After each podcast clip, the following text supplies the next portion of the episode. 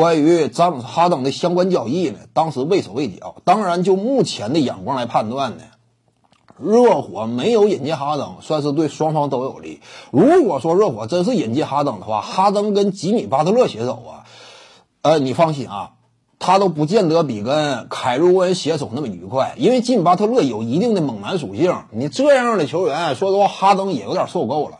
之前他也曾抱有幻想，说实话，就没有空间能力的这些搭档里，吉米巴特勒呢当老大的话，或许呢，他这个可能说容忍程度要高，因为什么呢？一支球队啊，呃，我忍这么一个稍微投射能力差点，但是吉米巴特勒呢，他真说打下手的话还是差。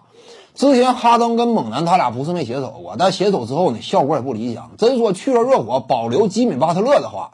这就要完，而一旦说你不保留吉米巴特勒呢，用巴特勒为主要筹码跟火箭交易，你再加未来一系列选秀权呢，哈登身边也依旧没有足够具有分量的队友，差不多仍然是孤军奋战的一种状态。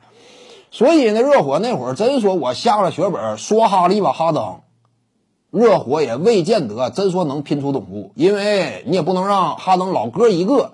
向众多强敌发出挑战，那这个竞争环境啊，恐怕比西部呢还要更加激烈。除此之外，至于哈登个人而言呢，那也不会更加轻松。跟吉米巴特勒这种球员搭档啊，因为巴特勒呢，他本身也有挺强的好胜心，队内一般来讲，他只能接受我说一不二的角色。真说我低人一等了，变成队内老二了，吉米巴特勒呀，极强的。超过他本身能力天花板的这样一种，呃，怎么说呢？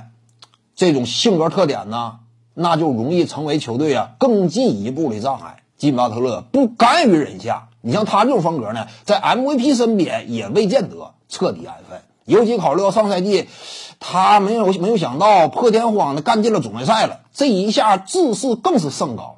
那就不太好办，对不对？他这样的跟哈登搭档啊，哈登发自内心也不会太看得起他。就是吉米巴特勒，你这两下子进攻端畏首畏尾，呃，能力确实是在球星当中属于末流。你这样的，真说你压我一头的话，那哈登也会内心当中无比憋屈。所以两者之间呢，就内在较劲这个角度就很难拧成一股绳。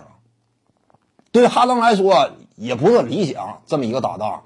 所以呢，幸亏热火跟这个哈登没有走到一块儿，走到一块儿也是互相伤害，最终结局也是惨淡收场。我估计等到哈登合同一到一旦到期，不会选择留队。